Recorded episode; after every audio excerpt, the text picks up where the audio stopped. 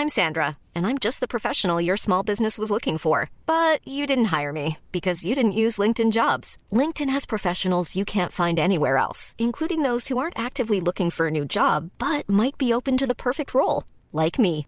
In a given month, over 70% of LinkedIn users don't visit other leading job sites. So if you're not looking on LinkedIn, you'll miss out on great candidates like Sandra. Start hiring professionals like a professional. Post your free job on linkedin.com/people today.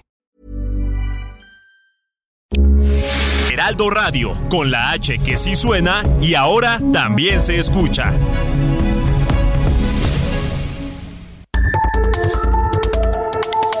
De norte a sur, las coordenadas de la información. Con Alejandro Cacho.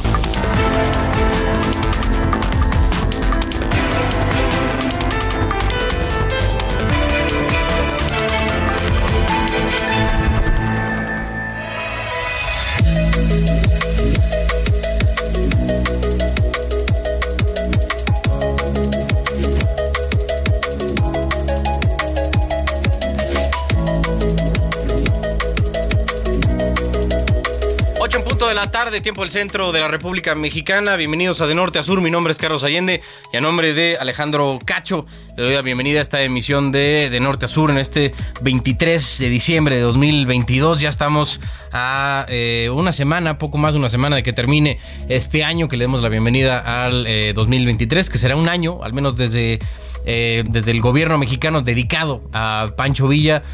Es un personaje, sí relevante, al menos para la historia eh, de la revolución, que pues, digo, todo el, esquema de la revolución mexicana y lo que representó para, para el México del siglo XX se, pues, se institucionalizó en lo que hoy conocemos como el PRI y eh, pues, ha sido la base ¿no? de muchos mitos de los gobiernos que han eh, ido surgiendo ¿no? de, estos, de estos cuadros políticos. Aún así, siendo que es un personaje pues famoso entre los mexicanos, todo el mundo ubica quién es Pancho Villa eh, o Doroteo Arango. Y eh, aún es un personaje, digamos, como gris, con claroscuros, como todo personaje histórico. Pero él tiene unos oscuros bastante oscuros, porque fue, bueno, un cuatrero, ¿no? Un, un, eh, un maleante, un delincuente. También se le acusa de haber sido violador. O sea, un comportamiento, pues, digamos, un poco desviado, ¿no? De lo que esperaríamos de alguien que, merezca estar en lo más alto, encumbrado en la historia de México, pero aún así pedirle pues, absoluta pulcritud a cualquier personaje que llegue a lo más alto de la historia de un país es, es- es imposible, ¿no? Al final son humanos y hay que eh, encuadrarlos en ese esquema. Aún así, sigue siendo bastante llamativo que le quieran dedicar el eh, 2023 a Pancho Villa. Muy bien, vamos a una especie, le vamos a tener diferentes cosas hoy en De Norte a Sur. La inflación en México volvió a repuntar después de seis quincenas a la baja, al colocarse en 7.7% durante la primer quincena de diciembre a tasa anual, debido a la escalada de precios en varios productos y servicios, por lo que para las familias mexicanas esta cena de Navidad, de Navidad será hasta 25% más cara que en 2021 por el incremento en los precios de los productos básicos de los platillos de temporada. Vamos a hablar del tema con Ana Gutiérrez, ella es coordinadora de Comercio Exterior y Mercado Laboral del Instituto Mexicano para la Competitividad, el INCO. Esta noche también estará con nosotros el doctor Juan Jesús Garza Onofre, investigador del Instituto de Investigaciones Jurídicas de la UNAM, para hablar sobre el plagio en la tesis de la licenciatura en Derecho, en la que incurrió la hoy ministra Yasmín Esquivel, una de las 11 integrantes de la Suprema Corte de Justicia de la Nación y quien aspira a presidirla a partir de eh, enero del año que entra. Creo que ella también preside una de las salas. Si no me falla, la segunda sala de la Suprema Corte, ella, ella es presidenta de, de esa sala. La UNAM hace unos minutos informó que sí existe un alto nivel de coincidencia entre la tesis de la ministra y el de un alumno de la Facultad de Derecho que la presentó un año antes. También vamos a hablar con Alfredo Maza, él es periodista de Animal Político, sobre el más reciente censo nacional de seguridad pública federal del INEGI, que muestra un incremento de la participación de la Guardia Nacional en tareas de control migratorio, aumentando las detenciones en un 286%. Y también antes de, entrarle eh, al tema informativo fuerte, eh, eh, la verdad es que es bastante bonito, es desde un orgullo muy grande el que les pueda dar esta noticia, porque el Heraldo de México es la página web de noticias más leída de todo el país, de todo México. Según el último reporte de Comscore, nuestra página heraldodemexico.com.mx se posicionó como la más consultada en noviembre en la, categoría de información y noticias. De todas las personas que consumen internet en México, nuestra web fue consultada por el 19.5% de las personas. Gracias, gracias por la confianza de todos eh, ustedes que consultan el Heraldo de México como su medio de referencia.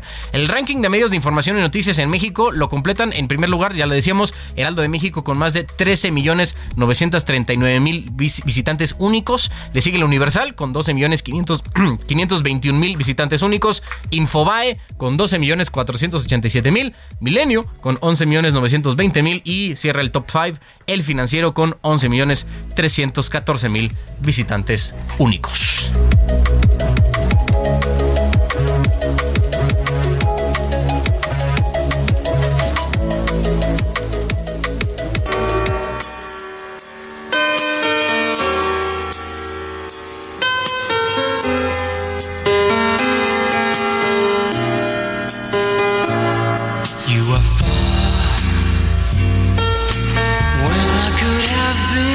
Your star.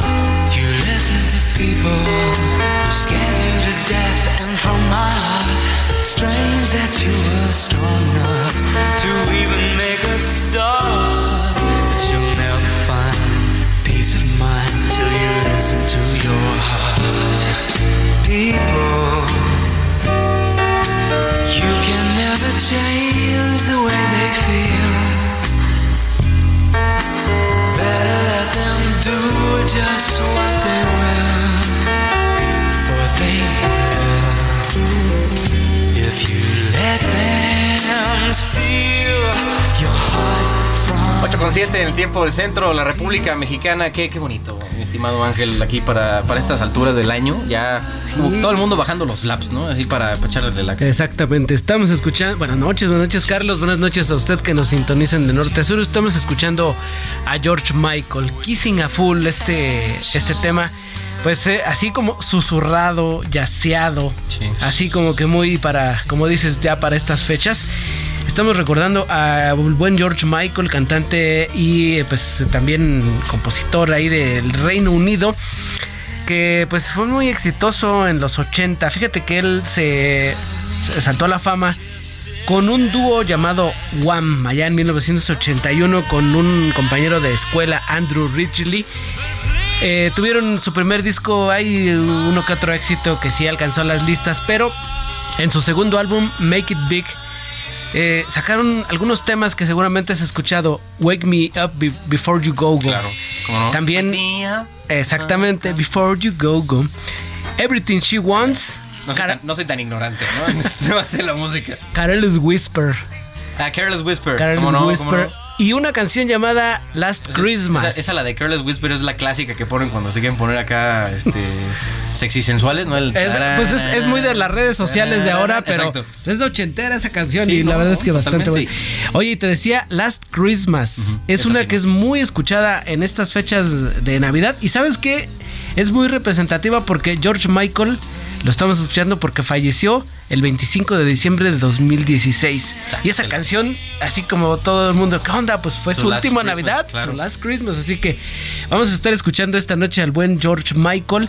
Muchas canciones muy, muy buenas. La verdad es que tiene un, un estilo de interpretar bastante bueno. Algunos covers de Elton John, de Queen, que le metía su sello y quedaban casi, casi como los. Chulos de bonito. Sí, como los originales. Así que comenzamos con esta baladita yaceada, Kissing a Full, mi estimado Carlos. Muy bien, mi estimado Ángel. Oye, oye, ya viene la Navidad. ¿Dónde vas a estar tú? Aquí. ¿Aquí? Sí, no. pues, ¿Qué, la con- cabina o qué onda? No hay con queso, hijo. Oye. No, pues, aquí en la cabina. Oye, tú, tú, tú, vas a, tú, tú vas a ser de esos tíos, ¿no? Que empiezan a abrir boca con el tío incómodo, ¿no? Espero ¿Qué- que no. qué- a ver, ¿qué, qué, qué frases se te ocurren para abrir la plática de Navidad para que todos te odien? A ver. ¿Qué onda? Sí. No, no sé, me estás agarrando por así. La clásica de. "Pues, ¿Qué está haciendo frito, ¿no? Oye, o, eh, que llegas a la mesa de ¿Qué onda, sobrina? ¿Todavía sola o qué? Bueno, llegas a la Esa- mesa Esa sí es odiosa, la a, la, neta. a la mesa de los adolescentes y abres boca diciendo el reggaetón es una basura. ¿Y Sí, cómo te no. va? Bad Bunny, ¿quién? ¿No? Así. No, no puede ser. Así es. Tristísimo. pues, comenzamos, mi estimado Carlos. Perfecto, mi estimado Ángel. George Michael, toda la noche aquí en De Norte a Sur. Así es, buenas noches.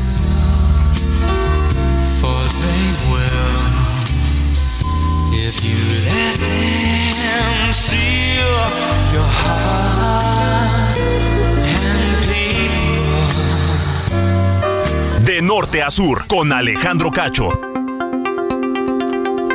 Oigan, pues el miércoles, eh, Latinus, a través de un eh, reporte, una especie de nota que dio Guillermo Sheridan, dio a conocer que la ministra Yasmín Esquivel, una de las 11 integran- integrantes del Pleno de la Suprema Corte y eh, presidenta de la segunda sala, además de ser suspirante a presidir la- el máximo tribunal de este país a partir de enero, cometió un plagio clarísimo, artero, en su tesis para titularse en la licenciatura. Ella estudió en la FES Aragón. Eh, En un mensaje a través de Twitter, la ministra dice que es totalmente falso el señalamiento. Acompañó su texto de la imagen de un oficio de eh, la profesora Marta Rodríguez Ortiz. Ella fue su directora de tesis y todo el mundo niega que, el, bueno, ellas dos niegan que el documento haya sido plagiado. Ante la evidencia, eso me parece una falta a la inteligencia de las personas que pues, tenemos dos ojos y tres dedos de frente. Por su parte, la Universidad Nacional Autónoma de México informó que hace unos minutos, justo a eso de las eh, siete y cuarto, que eh, encontró que, se hizo la revisión de la tesis de la ministra y encontró que tiene un alto nivel de coincidencia con una tesis sustentada un año antes en la Facultad de, de Derecho, esto en, CEU. La UNAM señaló que hará del conocimiento de estos hallazgos al Comité de Integridad Académica y Científica de la FES Aragón para que se encargue de los procesos correspondientes. Hoy en la mañana, el presidente dijo que los que piden que se castigue a la ministra por este plagio han cometido delitos mayores. Tiene que resolverlo la autoridad competente. Yo en este caso no soy objetivo del todo porque considero que cualquier eh, error, anomalía cometida por la ministra Yasmín cuando fue estudiante, cuando presentó su tesis de licenciatura, es infinitamente menor al daño que han ocasionado a México Krause y el señor que hace la denuncia, Sheridan. Que pero nada más para tener este un poco de claridad, ¿no? En lo que son las cosas. El hecho de que Krause y Guillermo Sheridan denuncien que la, una, una de las 11 integrantes de la Suprema Corte haya, pues, eh, plagiado, haya copiado tal cual el trabajo de otra persona y hacerlo pasar como suyo, no tiene absolutamente nada que ver una cosa con la otra. O sea, no tiene ninguna correlación. O sea, la, la hoy ministra pudo haber hecho este plagio, porque es evidente que lo hizo. Y otra cosa muy diferente es lo que el presidente cree que eh, tanto Krause como Sheridan y quien ustedes me digan cometió como, como daño contra este, este país. Pero bueno, vamos a limitarnos en este momento a ver el impacto ¿no? que esto va a tener. Me da mucho gusto saludar al doctor Juan Jesús Garza Onofre. Él es investigador del Instituto de Investigaciones Jurídicas de la UNAM. Doctor, ¿cómo está? Buenas noches.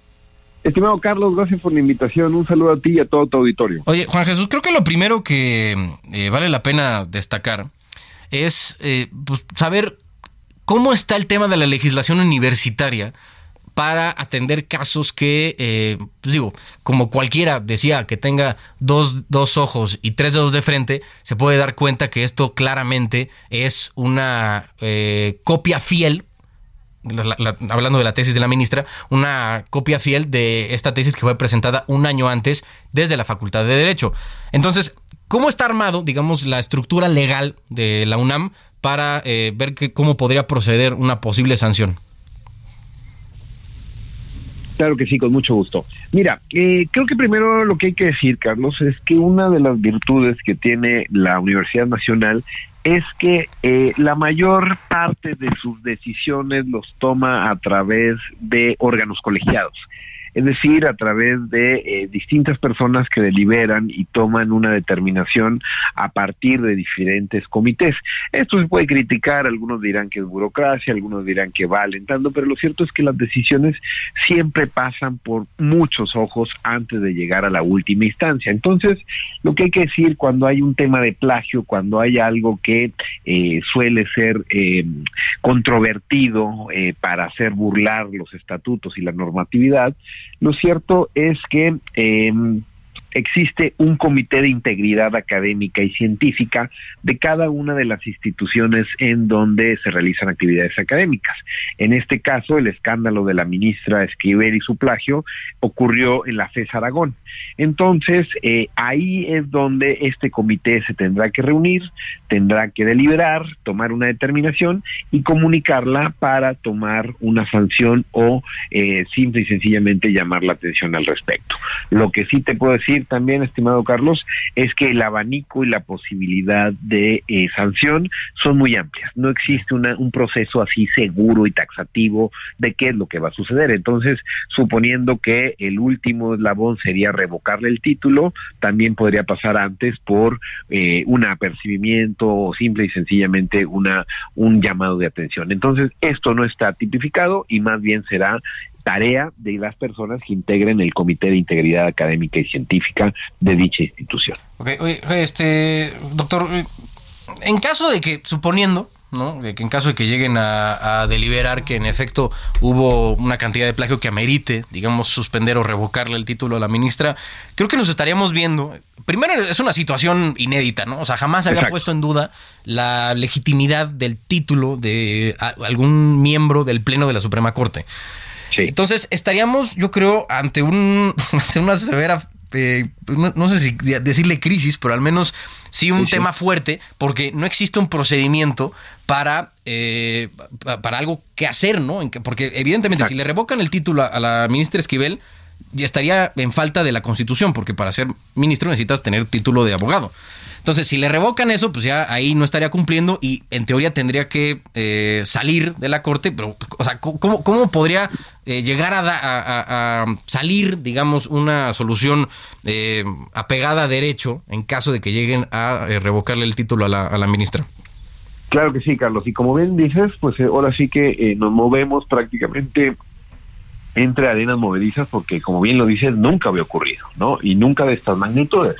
Hemos también sabido de plagios de algunas páginas, algunas ideas, pero lo que vimos aquí... Sí, pero eran como pedacitos, ¿no? A lo mejor estaban mal citados. Exacto. Con, o sin dolo, pero bueno, no era el 100% una paráfrasis, uno como profesor. de hecho, eso fue lo que le pasó, si no me falla la memoria, a Peña Nieto, ¿no? Que también le armaron la de Santo Cristo. fue el argumento, que se le había olvidado citar y demás. Que digo, aquí hay una diferencia porque para ser presidente no piden un título académico. Exacto, exacto, exacto, exacto. Es la diferencia y no solo eso, sino que también prácticamente las dos tesis en cuestión, eh, una de las, eh, las diferencias prácticamente solo son los agradecimientos, ¿no? Y que hay que decirlo, yo tuve oportunidad de, de leerlas y demás, son bastante copiosos los de la ministra Esquivel, ¿no? Entonces, bueno, es, es, es, hasta burdo, ¿no? Entonces, en efecto, nunca ha sucedido, pero se tendría que llegar a tomar alguna determinación, además porque está afectando la legitimidad de la Suprema Corte de Justicia de la Nación, ¿no? ¿Y qué, qué es lo que podría ocurrir? O sea, imaginando un, un, escenario... Perdón que, te interrumpa, Jesús, pero también hay que agregarle aquí todos los casos que la ministra tocó. Sí, exacto, exacto, exacto, exacto. Creo que lo primero es que se determine que si hubo plagio, que hay algo que no cuadra, hay que decirlo. Al día de hoy la ministra no ha desmentido el plagio, ha salido a que la recomienden sus profesores y decir que es una persona eh, muy, muy, eh, muy sensata en las cuestiones académicas, pero al día de hoy no lo ha desmentido. De hecho, hasta el presidente López Obrador dijo que era un error de su juventud. Bueno, al día de hoy es un plagio, ¿no? Entonces, si se comprueba este plagio por parte de la Universidad Nacional y se toma una determinación de que habría que revocarle el título y demás tal, en efecto, afectaría la Constitución en el artículo 95, donde se exige un título de abogado emitido por una universidad oficial para que pueda ocupar el máximo cargo de la judicatura en México. Y las renuncias de los ministros de la Corte solo pueden ocurrir por causas graves. Sabemos que en la práctica no es así. Hay que recordar que al día de hoy no sabemos todavía por qué renunció Medina Mora, ¿no? Eh, hace un par de años. Pero lo que sí que podemos creer es que si se le retira el título, en definitiva sería una causa grave y por ende la ministra tendría la posibilidad de renunciar. Por eso aquí eh, estimado. Bueno, pero tiene que venir desde ella, ¿no? O sea, no hay un procedimiento de remoción. Exacto, lo que estamos haciendo y lo que estamos invitando es que apelar a la ética, apelar a la congruencia. O sea, por más que se quiera enturbiar el tema y decir que involucra cuestiones de género, es algo político, ideológico, ah, aquí hay un plan. A mí eso se me hace un argumento muy, muy burdo. No, no, no, es, es, es, es deslegitimar la lucha de muchas mujeres que se toman en serio el feminismo. Lo que aquí están usando es una carta falsa para tratar de confundir. Entonces, ella tendrá que dar un paso atrás y si no, sus propios colegas, creo que por ahí podría venir la solución, creo que también podrían hacer mucho al respecto, simple y sencillamente llamando la atención sobre cómo una persona que comparte en su trabajo, pues al final del día está generando lo que se llama en derecho como un vicio de origen. Si el trabajo y el cargo por el que accedió está viciado de origen, es probable que muchas de sus atribuciones y muchas de las sentencias se puedan impugnar debido a que ostentó un cargo que no le correspondía. Veremos qué pasa, ¿no? Quizá también hay algunos ejemplos a nivel internacional en donde por las circunstancias, por el estado de cosas que se ha generado, porque es una persona dentro de un órgano colegiado, prefieren dejar así el estado de cosas, pero sí tendría que tener consecuencias personales, sobre todo ya al ámbito, eh, bueno, al ámbito de la honorabilidad y de la credibilidad de este personaje. En definitiva, mi estimado, es uno de los mayores escándalos en la historia contemporánea de la Suprema Corte. Sin duda. Oye, y por último, este, mi querido Juan Jesús, eh, el tema de, también de la profesora Marta Rodríguez Ortiz resultó de llamar la atención porque de las 500 y tantas tesis que ha asesorado, hay varias que se repiten. O sea, con, ella, ella como directora de tesis. Entonces, ahí, hasta por esa vertiente puede haber algo, ¿no? Totalmente, hay algo que no cuadra, hay algo que no cuadra. Que alguien presuma que tenga más de 500 tesis dirigidas no habla bien de un trabajo serio, ¿no? Eh, quizá ella lo puede hacer, quizá no, no digo que, pero no es normal, mi estimado. Uno como académico... Sí, son demasiadas, uno, uno tiene que tener un número fijo. La misma UNAM te establece un semáforo para saber cuándo ya son demasiadas tesis que estás dirigiendo, ¿no? Eh, por lo general oscila al máximo de siete eh, tesis más o menos por año. Aquí esta señora estaba manejando diez tesis por año y lo ve como un logro, pues al dirigir 500 tesis, pues en definitiva parecería que muchas de estas ni siquiera se tuvo la decencia de leerlas, ¿no? Hay algo que no cuadra y en ese sentido creo que habla muy mal de los profesores y de los académicos que no se toman en serio su trabajo. En un país donde que parecería que la academia no es tomada en serio, no es tomada en consideración, este tipo de cosas no ayudan. La maestra tiene que rendir cuentas y tiene que explicar por qué ella permitió que dentro de estas 500 tesis, al final del día, sean exactamente puntos y comas, incluso errores ortográficos exactamente lo mismo. Creo que no te habla de una profesora seria ni de una persona que al final del día honre con su trabajo a pertenecer a la máxima casa de estudios en México. Doctor Juan Jesús Garza Onofre, investigador del Instituto de Investigaciones Jurídicas de la UNAM, gracias por estos minutos para De Norte a Sur. No, gracias a ustedes por la invitación y que tengan buena noche. Igualmente, felices fiestas, doctor. Feliz Navidad. Gracias. Fuerte abrazo. Oigan, y en otro tema, el Tribunal Electoral revocó la convocatoria emitida por la Cámara de Diputados para la selección de cuatro consejeros del INE y ordenó emitir dos convocatorias separadas. El reporte lo tiene Elia Castillo, reportera del Heraldo Media Group. Elia, adelante. Muy buenas noches, Carlos. Te saludo con mucho gusto a ti al auditorio. Así es, la Sala Superior del Tribunal Electoral del Poder Judicial de la Federación revocó la convocatoria aprobada por la Cámara de Diputados para la elección de cuatro consejeros electorales y le ordenó volver a emitirla con reglas más claras para la elección del consejero presidente y tres consejeros más del Instituto Nacional Electoral que garanticen la autonomía del Comité Técnico Evaluador, así como la paridad de género y la transparencia en el proceso. Como bien señalas, bueno, piden que se emitan dos convocatorias, una para la elección del consejero presidente y la otra para la elección de los otros tres consejeros. En sesión pública extraordinaria, los magistrados eh, electorales revocaron el acuerdo de la Cámara de Diputados que fue aprobado por el Pleno el pasado 13 de diciembre con el que se emitió la convocatoria para la elección de los tres nuevos consejeros y de quien ocupará la presidencia del Consejo General del órgano electoral en sustitución de Lorenzo Córdoba. Lo anterior en respuesta al recurso de impugnación que presentaron dos ciudadanas interesadas en participar en el proceso de elección de los nuevos consejeros, eh, por considerar que la convocatoria carecía de certeza para garantizar la paridad en dichas designaciones y que no se hacía una diferenciación clara entre los procesos de nombramientos de consejeros y la del presidente del Instituto Nacional Electoral. Así que la Cámara de Diputados deberá emitir un nuevo acuerdo para esta convocatoria. Carlos. Bueno, muchas gracias, Celia Castillo. Estaremos pendientes de la nueva convocatoria y respuesta de la Cámara de Diputados. Muy buenas noches. Muy buenas noches, Celia Castillo. Oigan, vamos a ir a un corte. Eh, nos vamos eh, escuchando Somebody to Love, esto de George Michael, que originalmente es una canción de Queen.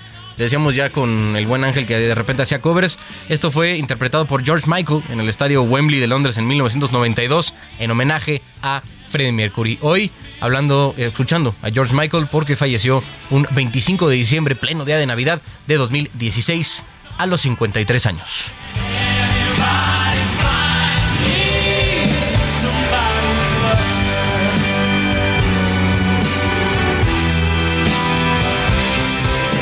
De norte a sur. Con Alejandro Cacho.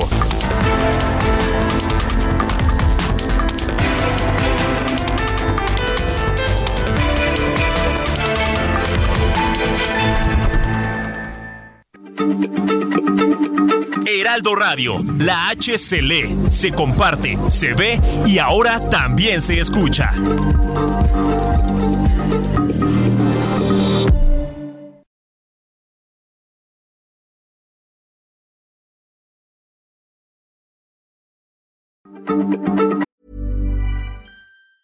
Hey, it's Ryan Reynolds, and I'm here with Keith, co star of my upcoming film, If, only in theaters, May 17th. Do you want to tell people the big news? All right, I'll do it. Sign up now and you'll get unlimited for $15 a month and six months of Paramount Plus Essential Plan on us. Mintmobile.com slash switch. Upfront payment of $45 equivalent to $15 per month. Unlimited over 40 gigabytes per month. Face lower speeds. Videos at 480p. Active Mint customers by 531.24 get six months of Paramount Plus Essential Plan. Auto renews after six months. Offer ends May 31st, 2024. Separate Paramount Plus registration required. Terms and conditions apply if rated PG. Heraldo Radio, la H se lee, se comparte, se ve y ahora también se escucha.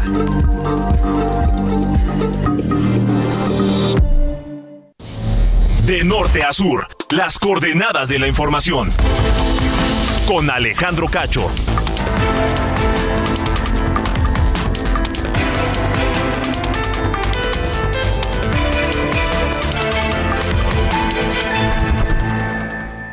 Entrega inmediata de una Ford Expedition Limited 2022 o de una Ford Expedition Max 2022, ambas de nivel blindaje 5, unidades exclusivas para México. Visítanos en Fort Andrade, Calzada de la Viga, 1880, Mexicalcingo, Ixtapalapa, código postal 09099, Ciudad de México, o llama al 552128 4071. Oigan, amigos del Heraldo Radio, ¿sabían que más de 30 millones de personas guardan sus ahorros en casa? Y eso es muy peligroso. Aparte de que aumenta el riesgo de pérdidas y robos, tu dinero va perdiendo valor por la inflación. Es mejor una institución confiable y regulada que pague buenos rendimientos.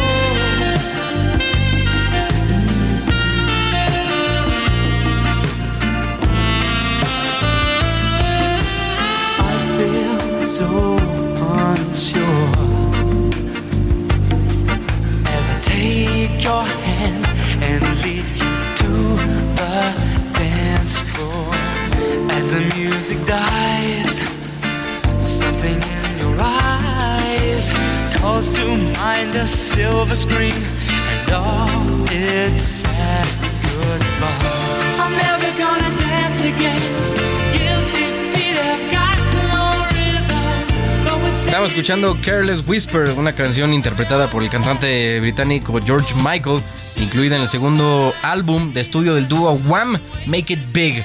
George Michael falleció el 25 de diciembre de 2016 a los 53 años y por eso hoy estamos escuchando música de él.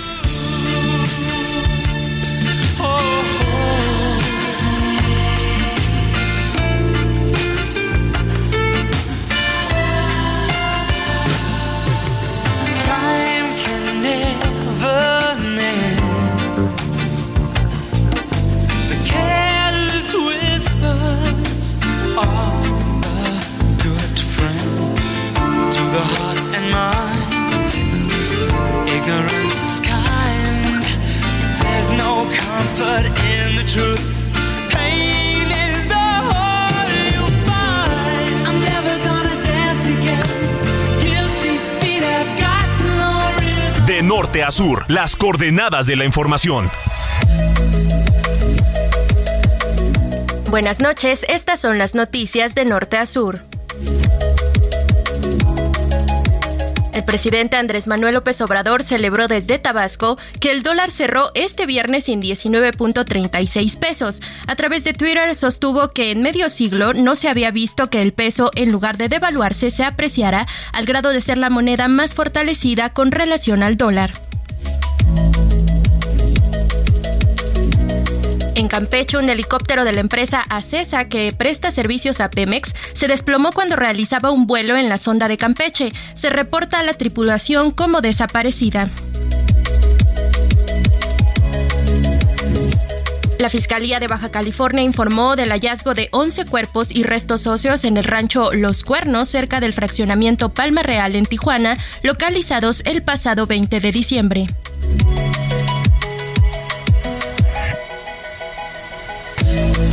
El fiscal de Oaxaca, Arturo Peinbert, presentó su renuncia al cargo tras dos años de haber sido nombrado, al señalar que su salida no obedece a presiones de ninguna índole y que se trata de una decisión personal.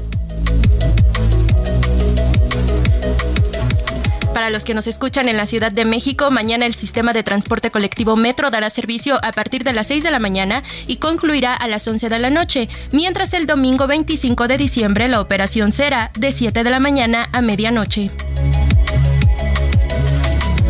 Finalmente, a las personas que nos escuchan en Estados Unidos, la tormenta invernal afecta a 1.4 millones de personas y se han quedado sin luz eh, alrededor de eh, este monto de personas y 4.500 vuelos han sido cancelados. Esta ha sido calificada como la única en su generación que se extiende hacia el este del país. Yo soy Diana Bautista y estas fueron las noticias de norte a sur.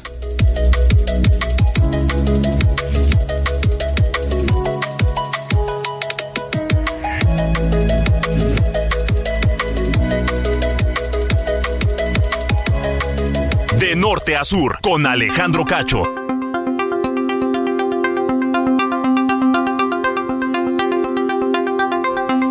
Bueno, un poco expandiendo lo que nos estaba reportando Elia Castillo sobre este eh, convocatoria que hizo la Cámara de Diputados para elegir a cuatro nuevos consejeros del INE.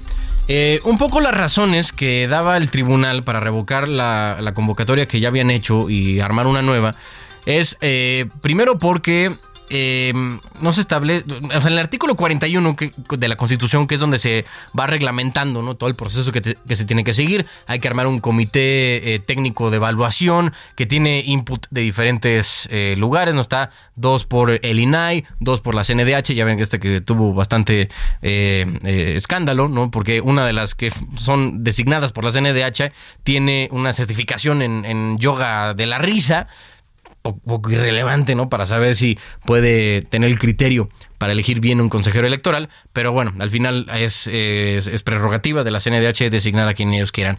Y tres más van a ser parte de la Cámara de Diputados. Así tienen a siete personas.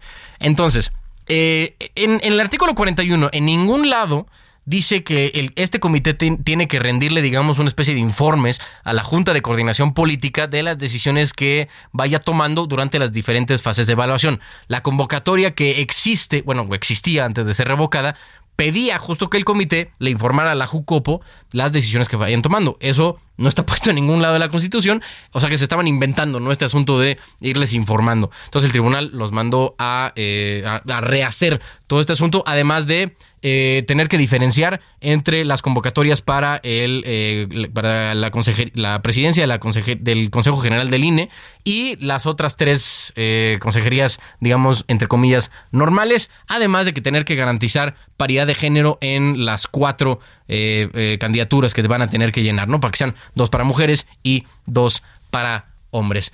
Bueno, vamos a eh, un reporte con eh, Mario Miranda. Mi estimado Mario, ¿por dónde andas? Carlos, ¿qué tal? Buenas noches. Nos encontramos en la caseta México Cuernavaca, donde este viernes continúa la salida de vacacionistas quienes se dirigen a pasar la Navidad y el Año Nuevo en algún centro turístico del país, como lo es Morelos, Guerrero o Oaxaca. Informo que también tenemos información de las casetas y te informo que en la caseta México Querétaro entran 42 automóviles y salen 57. De la México Pachuca entran 48 y salen 78. De la México Toluca entran 11 y salen 16. Y donde en estos momentos nos encontramos que es la caseta México Cuernavaca, entran 20 y salen 40 automóviles por minuto. También pues recomendarles a todos los automovilistas, todas las personas, los vacacionistas que piensan salir de la ciudad, pues que deben a revisar su automóvil antes de salir, que también no manejen cansados y mucho menos en estado inconveniente. Carlos, pues continuaremos aquí en la caseta México Cuernavaca esperando la salida de vacacionistas, donde también, por cierto, hace bastante frío, tenemos 10 grados de temperatura en estos lugares, Carlos. Bueno, Mario, pues bastante eh, ligero, ¿no? El, el, tránsito para entrar y salir de la ciudad, al menos en ese punto. Sí, está tranquilo, Carlos. Fíjate que platicamos con uno de los de seguridad aquí en la caseta y nos comentó que al mediodía, más tarde a las 2 de la tarde, fue ya empezó a bajar, pero que entre el mediodía a las 2 de la tarde, pues dos horas sí eran bastante las hileras que se formaban en esta caseta y ya después de las 2, 3 de la tarde ha bajado considerablemente la salida de vacacionistas. Bueno, pues estaremos pendientes. Gracias, Mario. Buenas noches. Bueno, oye, ya le decíamos al principio, gracias Mario, eh, el tema de la inflación se ha venido presentando desde hace un año, ya la veíamos subiendo, y en este 2022, gracias a la invasión de Rusia en Ucrania, se disparó, o sea, se volvió de un tema que este, venía, digamos, ya de ser de preocupación a algo ya que encendió las alertas rojas. Eh, Después de seis quincenas de haber ido a la baja, la inflación en México volvió a repuntar para estar en, o para registrar 7.7 de aumento en generalizado anual en la primera quincena de diciembre por eh, pues, el impacto ¿no? de diferentes, en diferentes productos y servicios. Para hablar de este tema, me da mucho gusto saludar a Ana Gutiérrez, ella es coordinadora de Comercio Exterior y Mercado Laboral del IMCO. Ana, ¿cómo estás? Buenas noches. Hola Carlos, buenas noches. No, el gusto es mío, aunque no me da gusto hablar de este tema porque no, nos está yendo tan bien. No, mano, yo creo que a nadie, o sea, ya todo el mundo se está dando cuenta ahorita en la preparación de la cena de mañana, o sea, el, trancazo, ¿no? El aumento que y hay. Los regalos. Fuertísimo. Bueno, y los regalos también.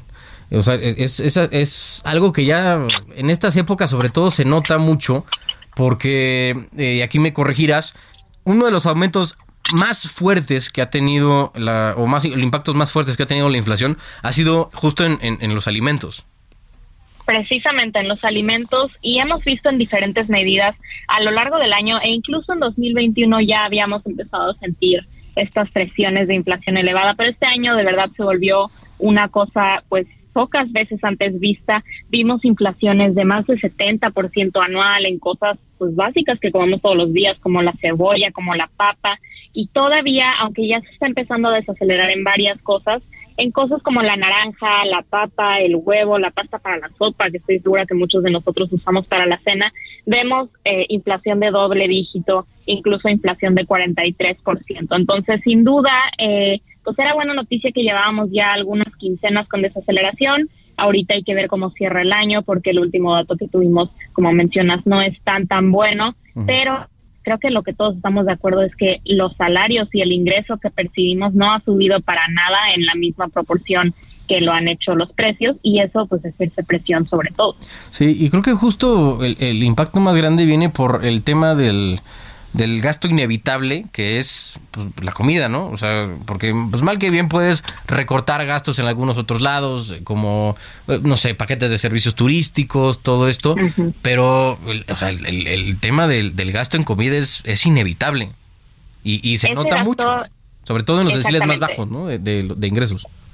Exactamente, y eso es lo que medimos, llevamos ya un buen rato midiendo en el INCO precisamente eso que dices es pues, fundamental, ¿no? Porque el gasto en alimentos, que es donde más se ha visto la inflación en los últimos meses, es algo que no puedes dejar de hacer. Y para la gente con menores recursos del país, aquella gente que está en el primer decil y esto significa que tiene es el 10% de menores recursos del país que en ocasiones ganan hasta 3 mil pesos al mes, que es una, un ingreso muy reducido, pues ellos gastan alrededor de la mitad de su gasto total en alimentos. Entonces, cuando le pones una presión elevada a esa mitad de su gasto, pues vemos que la inflación para la gente con menores recursos es significativamente más alta que la inflación que enfrentan los hogares con un mayor número de recursos, con un mayor nivel de recursos. Entonces, como en muchas cosas vemos más presión en aquellos que menos tienen. Claro. Oye, Ana, eh, ¿se ha visto el impacto de estos eh, dos paquetes que ha hecho el gobierno federal para tratar de,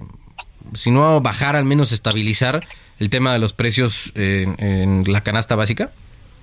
Pues realmente ese impacto ha sido muy limitado, ¿no? Y es algo que han implicado incluso eh, los reportes de Banjico. Se espera que el, el, impacto de esos paquetes haya sido bastante limitado, en particular porque pues desde el primero que presentaron el PASIC, eh, algunas medidas o ya se estaban implementando, como era el tema de los subsidios a la gasolina, o eran realmente pues un poco vacías. Este, este anuncio que anunciaron, que hicieron de que iba a haber arancel cero para la importación de bienes que están en la canasta básica ya estaba en cero, porque todo lo importábamos de Estados Unidos y gracias al TEMEC tienen arancel cero. Entonces no había cambio ahí a raíz de la implementación de este paquete. Algunas cosas eh, pues decían que iba a haber impulso a la producción. No se ha visto pues mucho ya en papel, ya en cosas que se hayan llevado a cabo estrategias claras.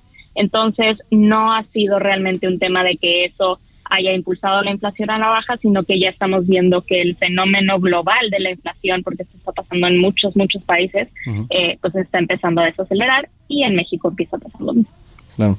Pero a lo mejor no al ritmo que nos gustaría, ¿no? Este, Ana, porque digo, lo, lo, triste que pasa con este tipo de fenómenos es que pueden llegar a subir muy rápido, pero la bajada, o sea, como dicen, es como la, la subida por el, elevador, pero la bajada es por las escaleras. ¿No? O sea, que se, tarda mucho más el impacto en, disiparse. Sí, porque estos incrementos, aunque hayan sido pues rapidísimos de un mes a otro en algunos casos, eh, pues empiezan a arraigar, se empiezan a fijar, a quedar ahí en cómo se arman los precios y a la hora de quererlos bajar, como dices, es mucho más tardado, ¿no? Entonces, eh, creo que es importante que todos ahorita que vamos a empezar el nuevo año, que vamos a tal vez empezar a planear nuestros gastos, tengamos en cuenta que la inflación va a regresar a sus niveles eh, saludables, digamos, a la meta que establece Banjico hasta finales de 2024, no 23. Entonces, sí hay que tener ahí, pues muy claro que pues la inflación sin duda genera algunas dificultades para el gasto, para el poder adquisitivo de la población y ser realistas en ese sentido, ¿no? Tal vez no sea lo mejor eh, hacer aseveraciones de que no va a haber cuesta de enero o demás sería lo responsable, pero ya ves. Oye, Ana, este, por último, ¿qué, o sea, hay algo que se pueda hacer a nivel, no sé, de gobierno, alguien, eh, o de estructura de alguna organización, o estamos literal a merced del tema de la, de la ley de la oferta y la demanda? creo que no estamos nunca a la merced de nada, ¿no? Siempre hay cosas que se pueden hacer. Y en el caso de la inflación, las cosas a veces son un poco de mediano y largo plazo que entiendo que es un poco desesperante porque no vamos a ver resultados inmediatos, pero lo que en México hace mucha falta es precisamente un tema estructural de atracción de inversión, eh, que nos volvamos cada vez más atractivos para que estos recursos ayuden a que nuestra producción sea mucho más eficiente, a que tengamos más negocios abriendo y siendo más productivos, porque al final del día la manera en la que contrarrestamos esto es generando más productos de buena calidad y a buenos precios para que haya más disponibilidad y los precios vayan bajando. Pero sin duda, eh, pues una respuesta inmediata a la inflación no existe y esto se ve en todo el mundo porque si no algún país ya habría generado la receta perfecta y lo habría logrado controlar perfectamente. Entonces hay que sí pues ser pacientes, implementar lo que hemos estado haciendo de la política monetaria y ver más a largo plazo esto de que tenemos que seguir atrayendo inversión que no es algo que hayamos estado haciendo muy bien en estos últimos años. Ana Gutiérrez, coordinadora de Comercio Exterior y Mercado Laboral del IMCO, muchas gracias y buenas noches. Gracias a ti, Carlos. Felices fiestas a ti y a tu audiencia. Igualmente, fuerte abrazo. Gracias a Ana Gutiérrez. Oigan, y como le decíamos también empezando el noticiario, eh, durante todo el año pasado, y se notó por, por todos los reportes ¿no? que empezamos a ver, la Guardia Nacional subió 286% las detenciones de personas migrantes en todo el país si lo comparamos contra 2020 que de por sí 2020 ya fue un tema importante, ¿no? El tema de la migración. Y eh, de más de 22 mil migrantes detenidos, no hay registro de en qué estado fueron capturados. Para hablar de este asunto, eh, me da mucho gusto saludar a Alfredo Maza, él es periodista de Animal Político. Alfredo, ¿cómo estás? Buenas noches. Hola, ¿qué tal, Carlos? Buenas noches, ¿cómo estás? Oye, este, pues aquí un poco consternado, man, porque eh, de por sí estábamos viendo que el movimiento migratorio o, la- o- o el fenómeno migratorio que atraviesa por nuestro país se empezó como, digamos, a, repuntar durante 2019, ¿no? Con esta política que a lo mejor el presidente dio a entender en campaña que era pues, puertas abiertas, ¿no? Que venga quien quiera. Y eh, luego Trump empezó con sus cosas y forzó un poco a lo mejor a la, a la mala a México a usar su Guardia Nacional para tratar de eh, bajar. Y aquí tú reportas que aumentó 286% año con año el número de capturas de eh, migrantes por parte de la Guardia Nacional y que encima de que subió, 20 más de 22 mil no tienen registro en dónde fueron capturados. O sea, ¿a qué- ¿de qué nos habla, digamos, esto como eh, sistema, digamos, entre comillas, de contención migratorio? Pues en efecto esto nos habla en, en términos prácticos que 31.494 personas migrantes se quedaron en el país en pleno año de la pandemia. Eh, como bien lo indicas, de acuerdo con el Censo Nacional de Seguridad Pública del INEGI, que es el que estamos reportando, este, pues fueron detenidas las personas en los estados de Chiapas, Nuevo León, Oaxaca, Veracruz y Tamaulipas. Pero como lo señalabas, eh, justamente 22.516 personas no se tiene registro del estado en el que fueron eh, básicamente detenidas, ¿no? Aunque la Guardia Nacional lo llama rescates, pues en, en términos muy sencillos son, son detenciones. Ok. Oye, ¿y cómo ves el tema de eh, pues, esta actividad, no? O sea, a partir del objetivo que tiene la Guardia Nacional, digamos, des- desde su concepción, eh, el, su uso en tema migratorio, di- dirías que está justificado y si sí, eh, ¿por qué? O, eh, o, o es un, digamos, un despliegue excesivo. ¿Cómo, cómo, cómo, cómo lo ves de acuerdo con las cifras que, que publicó el INEGI? Pues sí se podría hablar de un despliegue excesivo. Hay otro dato bastante interesante, este, y es sobre el- los elementos de la Guardia Nacional desplegados en la frontera del país, tanto la norte como la sur, en la que pues se se informó que fueron enviados 1.253 en la sur y eh, 943 en la norte para un total de 2.148 elementos desplegados. Si lo quieres manejar nuevamente en porcentajes, estamos hablando que esto representó un incremento de un año al otro del 2047.9%. Repito, 2004, 2047% de los elementos desplegados. Eh, en el cual, pues bueno, anteriormente apenas se habían concentrado 57 y 55 respectivamente. O sea, sí, está, se, se ve, ¿no? Digamos, la reacción y el, y, el, y el efecto que pudo llegar a tener la presión, evidentemente, de Estados Unidos en eh, esta política migratoria de, de- de- de México, ¿no? Oye, y, y- y a propósito, este Alfredo, ¿hay alguna especie de registro también de ciertos abusos o violaciones a derechos humanos que hayan eh, pasado en cuanto eh, en las detenciones? Como tal, no no hay una lista de este abusos a derechos humanos para la, la comunidad migrante, pero sí hay otro dato que es también bastante interesante y es que este censo arrojó que del total de migrantes que estábamos hablando al inicio, 9.579 eran menores de edad que viajaban en compañía o ausencia de sus padres. Esto significa que las personas que fueron detenidas, tres de cada diez personas que fueron detenidas por elementos de la Guardia Nacional, eran niños, niñas o adolescentes. Aquí me gustaría recordarles, eh, en el mes de noviembre, Animal Político, eh, de la mano de mi compañero Manureste, se publicó un reportaje llamado Niñez Migrante, Promesas de Papel, en el que en específico hablan de violaciones a esta comunidad, ¿no? A la comunidad de los menores de edad. Eh, en esta, a través de diversas solicitudes de información, se pudo comprobar que solamente el 19% de los menores de edad que cruzan la frontera, eh, pues residen básicamente el nuevo sistema de protección infantil migrante que les garantiza tener, pues básicamente sus derechos dentro del país, ¿no? Eh, a, a manera de resumen, te puedo platicar que este plan entró en vigor en enero de 2021 y como principal objetivo tenía, pues, asegurar que la niñez eh, fuera resguardada, protegida, reubicada con ayuda de todo el Estado, pero los datos refieren que en términos generales 79 mil niñas, niños y adolescentes ni siquiera han podido acceder a este país, es, decir, están en un estado de indefensión en, territorio nacional. Bueno. Alfredo Maza, periodista de Animal Político, muchas gracias eh, por estos detalles, increíble, ¿no? Ver cómo todavía nos queda un tranco muy fuerte por que recorrer en tema de política migratoria. Fuerte abrazo. Gracias a ti, felices fiestas. Igualmente a Alfredo. Oigan, antes de despedirnos, eh, para aquellos que sean pamboleros, una noticia un tanto, eh, pues un poco triste, porque la hija de Pelé, Kelly Nacimento, compartió un mensaje y una foto sobre el estado de salud de su papá. Dice, seguimos aquí en la lucha y en la fe. una noche más juntos, ¿no? Ahí con su, con su papá, eh, Pelé.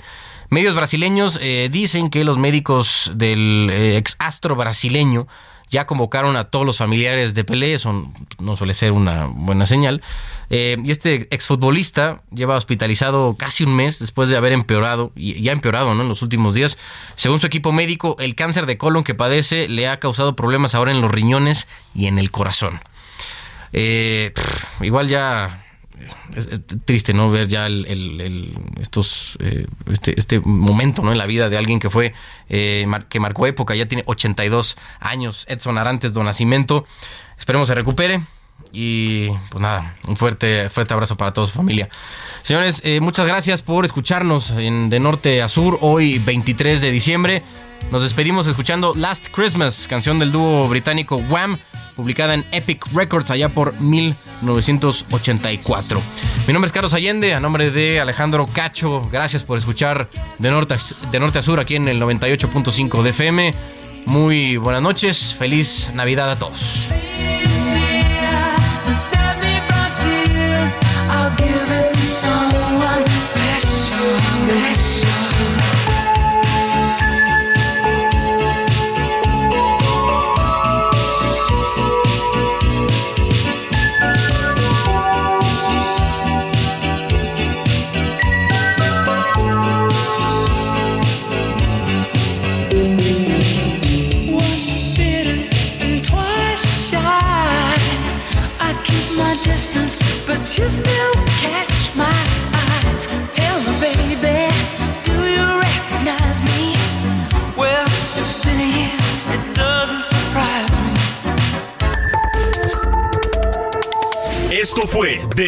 Sur, las coordenadas de la información.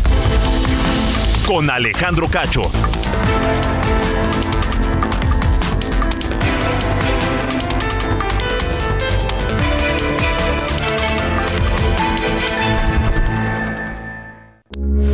Heraldo Radio, con la H que sí suena y ahora también se escucha.